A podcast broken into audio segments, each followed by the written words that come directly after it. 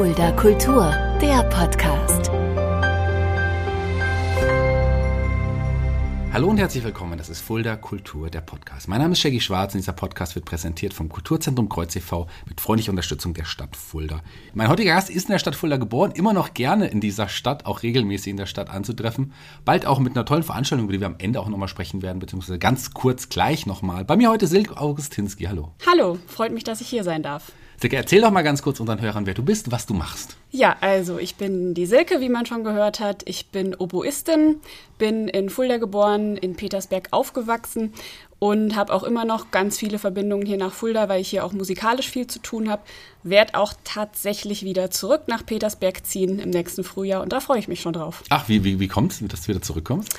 Ja, also ich wohne jetzt, seit ich ähm, quasi angefangen habe mit dem Studium ja. in Würzburg. Mhm fühle mich da auch total wohl, hatte aber den Wunsch nach einem kleinen eigenen Häuschen. Ja. Das heißt, ich komme tatsächlich mit meinem Partner zusammen zurück und wir bauen im Garten meiner Eltern ein Haus. Ach, schön, schön. Ja. Eine schöne Stadt, in die du zurückkommst. Wir haben es ja schon auch gesagt, lass uns ganz kurz über die Veranstaltung reden. Am 18.09. Ja. werden wir sogar auch gemeinsam, da reden wir am Ende nochmal drauf, auf der Bühne stehen. Genau. Aber was ist das genau für eine Veranstaltung? Wie, wer hat die geplant, wer durchgeführt und wie sehen wir dich da? Genau, also erstmal ähm, spiele ich da natürlich als Duo-Formation mit meiner Hafenkollegin zusammen, mit der Anna-Maria Frankenberger.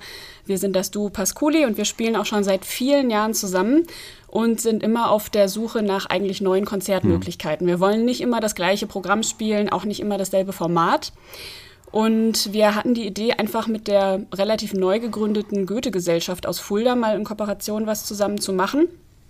Und ähm, dann kam eben die Idee auf, vielleicht einfach Goethe-Lieder, die hm. vertont wurden von verschiedenen Komponisten, zu interpretieren, die Texte aber entsprechend auch vorlesen zu lassen von einem Profi. Und dann hat der Herr Peter vom Kulturamt dich vorgeschlagen. Und wir finden das natürlich auch ganz toll, dass wir dann zusammen mhm. diese Veranstaltung durchführen können. Ich habe mich auch sehr gefreut, als die Anfrage von Jürgen Peter kam. Und Goethe, ich bin natürlich auch ein großer Goethe-Fan, ja. klar. Äh, freue ich mich drauf, die Veranstaltung. Lass uns ja, gleich dann nochmal dazu kommen. Lass uns auch bei dir ganz vorne anfangen. Du hast auch gerade gesagt, Oboe, ist, ist, ist, das ist dein Instrument. Genau. Wie kommt man zu Oboe? Das war bestimmt nicht gleich, als, als, kleines Kind hat die Silke gesagt, Oboe, das will ich lernen. Nein, das war nicht schon immer so. Also ich ähm, komme aus einem musikalischen Elternhaus. Meine Eltern sind beide Hobbymusiker. Hm. Meine Mutter spielt Geige, mein Papa Naturhorn. Und ähm, ja, da war das natürlich vorprogrammiert, dass ich auch mal ein Instrument lernen würde. Ein guter Freund der Familie, der selber auch Musik macht, hat ähm, mich gesehen, als ich als kleines Baby im Kinderwagen lag und hat gesagt, die Silke hat ein Oboengesicht. War trotzdem nicht meine erste Wahl. Ähm, aber ja, ich bin letztendlich doch dazu gekommen. Ich habe erstmal angefangen mit Blockflöte und Geige und äh, habe dann gewechselt auf Oboe und Bratsche. Mhm. Habe also eine Zeit lang beides parallel gemacht, ähm, war tatsächlich mit Bratsche eigentlich mehr in Orchestern, mhm. gerade in Jugendorchestern. Und als ich mich dann entschieden habe, dass ich Musik studieren will, habe ich mich doch für die Oboe entschieden, weil ich dachte, Bratsche kann ich immer noch so ein bisschen nebenher machen. Ist jetzt leider im Moment nicht mehr der Fall, aber hm. vielleicht komme ich später mal wieder dazu. Was macht die Oboe äh, so besonders? Warum gerade die Oboe? Wie, wie hast du herausgefunden, dass es dein Instrument ist? Also tatsächlich war mein Papa derjenige, der mich zuerst darauf gebracht hat, mal Oboe auszuprobieren. Also ich habe lange Blockflöte gespielt, bis ich 13 war und wollte dann ja sozusagen was Erwachseneres lernen. Ja. Obwohl ich sagen muss, dass Blockflöte für sich auch ein tolles Instrument ist und es gibt auch wahnsinnige Virtuosen mit der Blockflöte, mit verschiedenen mhm. Blockflöten. Aber ich wollte eben doch was anderes lernen noch. Und mein Papa hat mir vorgeschlagen, ich soll doch mal Oboe ausprobieren, weil Oboe ja. spielen nicht viele, ähm, wird selten gelernt. Man entscheidet sich ja doch eher für Klarinette oder Querflöte vielleicht. Ich habe dann die Gelegenheit mal genutzt und beim Collegium Musicum in Fulda bei einer Probe, als eine Oboistin dabei war, einfach mal gefragt, ob ich ausprobieren darf. Hab sofort einen Ton rausbekommen, fand's toll und bin dann dabei geblieben. Da warst du jetzt 14 oder, oder wie alt da warst war du? Da war ich 13. 13 bei der ja. Oboe, 13. Mhm. Aber der, der, der Schritt von ersten, also von der Oboe lernen bis hin zu ja, Oboe als Haupt, Hauptberuf aber Ja. auch zu nutzen, ist ja schon ein großer. Wie, hattest du erst noch andere Wünsche, andere Berufswünsche oder war dir sofort klar, du willst hauptberuflich Musikerin werden? Das wusste ich am Anfang noch nicht. Also ich habe natürlich schon immer viel Musik gemacht und ähm, ja, es ging von äh, Berufsvorstellungen, Archäologin bis hin zu Sparkassenmitarbeiterin. Ähm, dann habe ich zwischenzeitlich überlegt, ob ich vielleicht sogar Lehrerin werde, wie meine Mutter. Ähm, irgendwann hat sich dann aber rauskristallisiert, ja, ich will eigentlich Musik zu meinem Beruf machen. Wie das Ganze dann mal werden würde, wusste ich natürlich damals noch nicht. Aber jetzt bin ich froh, wie das alles gelaufen ist, muss ich sagen. Ja, du hast dann tatsächlich auch ein Oboe-Studium gemacht. Genau, ich habe Oboe studiert in Würzburg. Ähm, und zwar habe ich drei Abschlüsse dort gemacht. Also ich äh, konnte noch zwei Diplome machen, habe erst das pädagogische Diplom gemacht und dann das künstlerische. Das bedeutet, mit dem pädagogischen Diplom bin ich befugt, Oboe zu unterrichten, an Musikschulen zum Beispiel. Künstlerisches Diplom ist die Voraussetzung, um sich in Orchestern zu bewerben. Und weil ich aber dann einfach noch diesen Studentenstatus etwas aufrechterhalten wollte und dann auch die Umstellung auf Bachelor und Master stattgefunden hat, habe ich noch den künstlerischen Master dran gehängt. Wie, wie nennt sich dann der Abschluss, wenn du, wenn, wenn Das du, ist Master of Music and Performance. Aber du hast ja während des Studiums auch schon erfolgreich ja, musiziert, auch schon diverse Preise schon in der Zeit eingeheimst. Ja, ähm, habe ich auch. Also ich war, muss ich sagen, nie so wirklich die Wettbewerbsspielerin. Aber also eine, ähm, ein Wettbewerb, der mir natürlich sehr in Erinnerung geblieben ist, war in Russland, in St. Ja. Petersburg. Ähm, das war ein kleiner Wettbewerb, der aus ein paar deutschen und russischen Musikhochschulen ähm, ja, sozusagen zusammengewürfelt wurde. Und ähm, es gab dann an unserer Hochschule so ein kleines Vorspiel. Jeder, der Interesse hatte, dort mitzumachen, der konnte vorspielen. Ich wurde dann ausgewählt mit noch ein paar anderen, bin nach äh, St. Petersburg gereist. Und ja, das war einfach eine interessante Erfahrung für mich. Weißt du noch, wie dein erster Auftritt mit Oboe war vor Publikum? War wahrscheinlich zu Hause bei den Eltern oder hattest du. Das war sicherlich zu Hause bei den Eltern. Ähm, also was ich schon immer gemacht habe, was Standard natürlich war bei uns in der Familie, ist, dass wir an Weihnachten zusammen auch musiziert haben oder dass auch mal ähm, Gäste mich dann da gehört haben. Und ähm, ja, eine Tenniskollegin von meiner Mutter zum Beispiel, die war total begeistert, als ich mal ähm, irgendwie die Wendeltreppe bei uns runtergekommen bin und da ein kleines Liedchen gespielt habe. Da erinnert die sich heute noch dran. Genau, und die ersten größeren Auftritte, wo ich dann mit Oboe dabei war, waren vermutlich im Schulorchester von der Winfriedschule damals. Winfriedschule, ich war auch ehemalige Winfriedschule. Winfriedschule war ich auch. Ja, und ähm, Orchester, das war klar, da hast du dann wahrscheinlich noch in diversen anderen Orchestern danach auch noch gespielt. oder? Genau. Hast du eine kleine Auswahl, wo du, wo du überall dabei warst? Ja, also ich würde mal sagen, ganz wichtig äh, zu erwähnen ist sicherlich das Kammerorchester der Jugend. Ähm, da war ich auch mit, ja, mit Geige am Anfang drin, Bratsche und dann später natürlich auch Oboe. Und dieses Orchester hat mich natürlich auch geprägt. Also ich finde es immer ganz interessant, wo klassische Musiker herkommen. Ähm, und ich komme halt tatsächlich aus diesem ja, klassischen Kammerorchester, während andere, auch Musikstudenten, vielleicht eher in einem Blasmusikverein angefangen haben. Das war für mich ähm, dann erst später, habe ich das erst kennengelernt. Und genau, also Kammerorchester der Jugend Fulda, was dann auch noch große Schritte natürlich waren, muss ich sagen, war ich aber mit Bratsche Mitglied, waren im Landesjugendsinfonieorchester von Hessen und auch im Bundesjugendorchester. Habe ich auch tolle Reisen mitmachen können, da bin ich äh, total glücklich drüber. Und ähm, ja, mit Oboe bin ich dann tatsächlich erst später ähm, so in Orchester eingestiegen oder so. Habe Projektorchester mitgespielt, auch hier in Fulda, ähm, beim Fulda Symphonischen Orchester bin ich schon lange auch dabei. Anfangs auch mit Bratsche und dann aber jetzt seit einiger Zeit mit Oboe. Genau. Und wie kommt man in ein Bundes- oder ein Landesorchester? Ist das so, das, gibt's da so eine Auswahl vorher? Äh, ja, genau. Da gibt es eine Auswahl. Also da findet tatsächlich sowas wie ein klassisches Probespiel auch statt. Das, was auch in den ähm, großen Orchestern ähm, durchgeführt wird.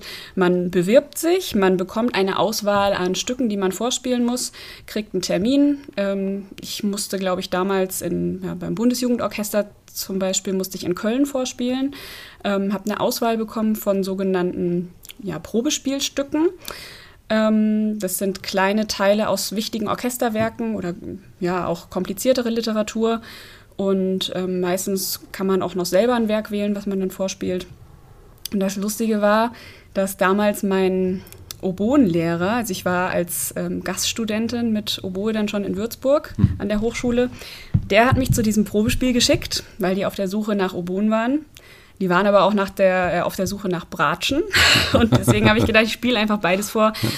Ich habe irgendwie an einem Freitag Bratsche vorgespielt, an einem Samstag Oboe vorgespielt, bin dann mit Bratsche aufgenommen worden und war tatsächlich auch ganz glücklich ja. darüber, weil jetzt rückblickend betrachtet muss man ähm, schon mit Oboe auch ein dickes Fell haben, mhm. muss ich sagen. Und ich weiß nicht, ob ich das damals schon so gehabt hätte wie heute vielleicht. Inwiefern muss man da ein dickes Fell haben, ein, ein dickes Trommelfell oder? das manchmal aus, kommt drauf an, was die Blechbläser hinter ja. einem veranstalten. ähm, aber man muss ein gutes Nervenkostüm besitzen. Ja, ja. Ähm, das klingt vielleicht fies, wenn ich das sage, dass man sich als Streicher vielleicht hier und da ein bisschen mehr verstecken kann. Mhm als wenn man als Bläser eine offene Solostelle zu spielen hat. Und ähm, ja, ich saß dann teilweise äh, mit Bratsche da im Orchester und fand es immer total bewundernswert, was die jungen Oboisten hinter mir so spielen mussten und habe mir gedacht, hm, wie würde ich mich jetzt fühlen, wenn ich das jetzt spielen müsste? Da würde mir ganz schön die Pumpe gehen. Mhm. Ja. Aber irgendwann hat es dich ja auch, auch mit der Oboe auch durch die ganze Welt auch gebracht in verschiedenen Orchestern. Das auch, wobei nicht nur mit der Oboe, ja. muss ich dazu sagen, sondern tatsächlich auch mit der Bratsche oh. noch. Also das war lange Zeit fast ähm, eher so mein Hauptinstrument, ja. bevor ich mich dann eben im Studium für Oboe entschieden habe. Genau, also ich war ähm, zum Beispiel ja, in Südkorea mit einem Orchester aus München. Ähm, dann waren wir mit dem Bundesjugendorchester in Südafrika. Ähm, Oboe habe ich allerdings auch schon ähm, tolle Orte kennengelernt. Und zwar gab es ähm, in München das L'Ensemble Medical. Mhm. Da waren viele Ärzte und Medizinstudenten drin. Das war also Chor und Orchester zusammen. Und ähm, mit denen bin ich tatsächlich nach Amerika gereist und wir haben in New York in der Carnegie Hall äh, die H-Moll-Messe gespielt mhm. von Bach. Da war ich dann tatsächlich als Oboe dabei und in einer kleineren Gruppierung auch mit Leuten von dort ähm, habe ich auch Oboe gespielt in Israel. Ja. Lass uns doch mal auf die Carnegie Hall zurück, ja. zurückkommen. Von, von Petersberg in, nach New York in die Carnegie Hall mit, äh, mit, äh, als Musikerin. Wie war das Gefühl oder generell das Gefühl, da wirklich mit der Musik um die Welt reisen zu dürfen, in dem, in dem jungen Alter auch noch? Ja, das war toll. Also das war für mich natürlich auch eine Ehre. Und ähm, das waren dann teilweise einfach Erlebnisse, von denen ich nie zu träumen gewagt hätte. Mhm. Also gerade Carnegie Hall ist natürlich schon toll, dort mal gespielt zu haben. Ja. Und ähm, deswegen wollte ich das auch unbedingt machen. Ich habe mhm. mitbekommen, dass dieses Orchester aus München eben noch nach einer Oboe sucht, beziehungsweise auch Oboe d'Amore. Ist auch in, diesem, in dieser Messe von Bach eben vorhanden. Und dann habe ich dort angefragt und ähm, die hatten natürlich auch gleich Interesse, weil ich eben zu der Zeit auch schon im Studium war. Und ähm, dann hat das geklappt und ich war super glücklich. Gibt es Musiklehrer oder, oder Musiker, die du als Inspiration siehst, die du als Vorbilder auch irgendwie bezeichnen würdest? Ähm, ja, natürlich. Also es gibt äh, natürlich einige Oboisten, die ich ja, sehr inspirierend finde. Ich habe weniger von Vorbildern an sich bisher gesprochen, aber ähm, da gibt es so Größen wie zum Beispiel François Leleu, ein französischer mhm. Oboist, der auch hier in Deutschland ansässig ist, der einfach klanglich unglaubliche Sachen machen kann. Ähm, bei denen ich nicht weiß, wie man das überhaupt zustande bringt. Es ist unglaublich, den live zu erleben. Ich muss aber auch sagen, dass gerade auch ähm, jüngere Künstler mich auch sehr inspirieren und eben auch nicht nur Oboisten, sondern auch andere Instrumentalisten.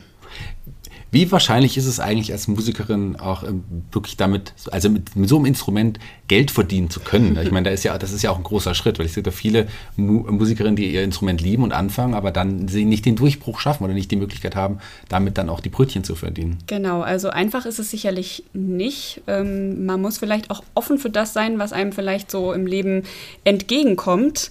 Und ähm, was ich ganz klar sagen muss, als ich angefangen habe zu studieren, hatte ich noch ganz andere Vorstellungen mhm. von dem, was ich mal machen würde, als es jetzt tatsächlich ist. Ich bin aber froh darüber. Mhm. Also häufig hat man das Gefühl, wenn man anfängt zu studieren, man muss irgendwann in einem Orchester landen. Am besten in einem A-Orchester, also in den besten Orchestern. Zum Beispiel den Berliner Philharmonikern ist natürlich ähm, relativ unwahrscheinlich, dass man da landen wird. Ähm, und irgendwann wird einem vielleicht auch klar, dass man gegen viele andere gute Leute antreten muss, die diesen Wunsch eben auch haben. Und ähm, ich bin irgendwann tatsächlich dann den Schritt gegangen, ich habe gesagt, nein, ich muss nicht auf Biegen und Brechen in einem festen Orchester landen. Und ich habe auch, glaube ich, nur eine Handvoll Probespiele gemacht für feste Orchester und habe dann gemerkt, das muss ich nicht unbedingt mein Leben lang machen. Ich habe auch in Profiorchestern gespielt, habe aber auch schon während des Studiums angefangen zu unterrichten und dachte immer schon, eigentlich ist es diese Mischung, die mir gefällt. Das Unterrichten und eben auch in Orchestern spielen, sich vielleicht auch aussuchen zu können, wo man mitspielt, was man mitspielt. Und ähm, ja, ich hab, kenne Kollegen, die dann, weiß nicht wie viele, zig Probespiele machen, 40, 50 Stück, hm. bis sie in, eine Orchester, in ein Orchester kommen oder auch nicht. Viele wechseln auch die Branche. Und ähm, ja, also man muss vielleicht ein bisschen Glück haben, man muss aber, wie gesagt, auch einfach offen sein für das, was vielleicht kommt. Aber seit kurzem bist du ja auch Mitglied der Neuen Philharmonie Frankfurt. Genau, ja. Und ähm, mit diesem Orchester habe ich eigentlich genau das jetzt bekommen, was ich immer wollte. Ähm, eben weil ich irgendwann festgestellt habe, ich möchte eigentlich nicht in ein festes Orchester, was jeden Tag probt und am Wochenende Konzerte spielt, weil ich eben diese ja, Vielfältigkeit nicht aufgeben wollte. Mhm. Ich wollte unterrichten. Ich finde es toll, diese Fortschritte und auch die persönliche Entwicklung von zum Beispiel Kindern mitzubekommen, mag aber auch die Zusammenarbeit mit Erwachsenen total gerne und habe immer schon gedacht, ach, es wäre toll, wenn ich irgendwie so einen, einen festen Platz in einem Orchester hätte, das verschiedene Projekte macht und genau das macht die neue Philharmonie Frankfurt. Wie bist du da dran gekommen? Also das ist, glaube ich, seit Mai diesen Jahres. genau, Mitglied? seit Mai bin ich festes Mitglied. Ich bin tatsächlich im August 2021, also genau jetzt vor einem Jahr, das erste Mal dabei gewesen. Ähm, bin da dran gekommen über die Empfehlung eines befreundeten Cellisten, mhm. der dort festes Mitglied auch ist.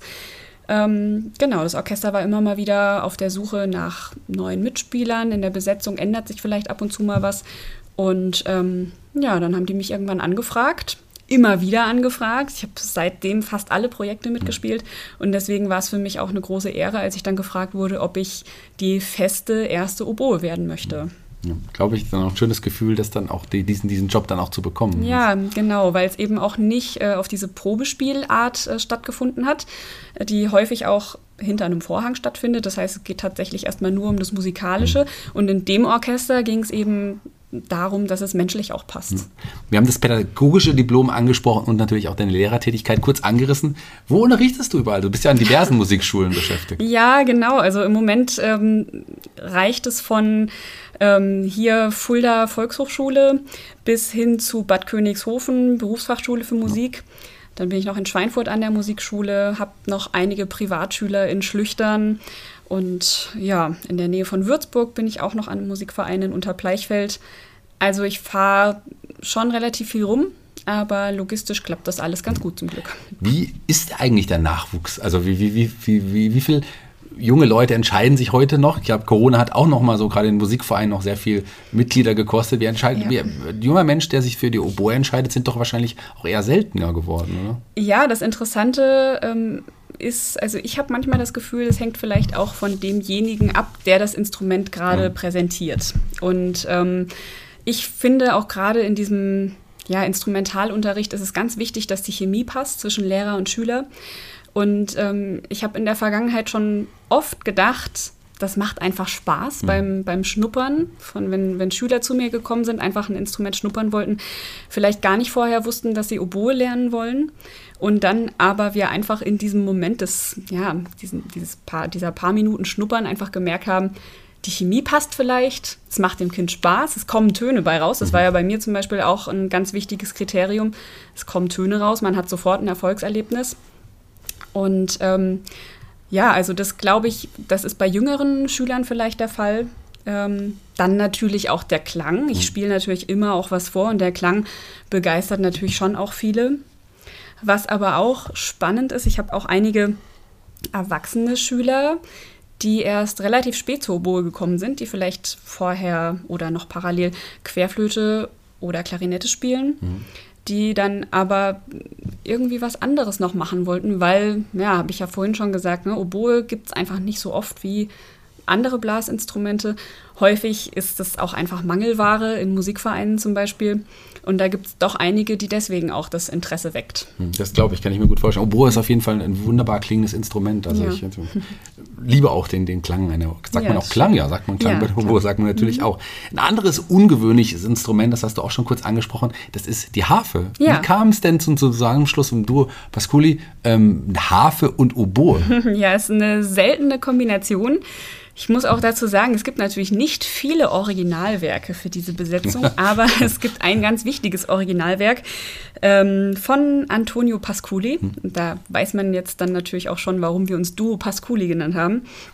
Pasculi war ähm, ein romantischer Komponist und selber Oboist auch. Der hat für Oboe ganz verrückte Stücke geschrieben, bei denen man technisch also total versiert sein muss und häufig auch permanent Atmung beherrschen muss. Das bedeutet, man spielt und ähm, also drückt die Luft ins Instrument, atme, atmet gleichzeitig durch die Nase ein. Ähm, diese Stücke sind allerdings nicht der Grund, warum ich dann ähm, in Kombination mit Harfe gespielt habe, sondern ein Stück von ihm, das heißt Omaggio a Bellini. Das ist original für Englischhorn und Harfe komponiert. Und weil ich auch sehr gerne Englischhorn spiele, also quasi den großen Bruder der Oboe, wollte ich dieses Stück unbedingt mal machen im Studium, habe mir dafür eine Harfenistin gesucht. Ähm, das war erstmal nicht meine jetzige Duo-Kollegin, sondern eine französische Harfenistin, die dann allerdings nach äh, Spanien sozusagen ausgewandert ist. Und ähm, habe mit ihr dieses Stück kennen und lieben gelernt. Wollte dann weiterhin in dieser Besetzung spielen, weil ich gemerkt habe, dass man auch unglaublich flexibel ist. Dass man von Bach bis Beatles eigentlich alles spielen kann. Und ähm, ja, habe mir dann eine feste Duopartnerin gesucht, habe die dann mit der Anna Maria auch gefunden.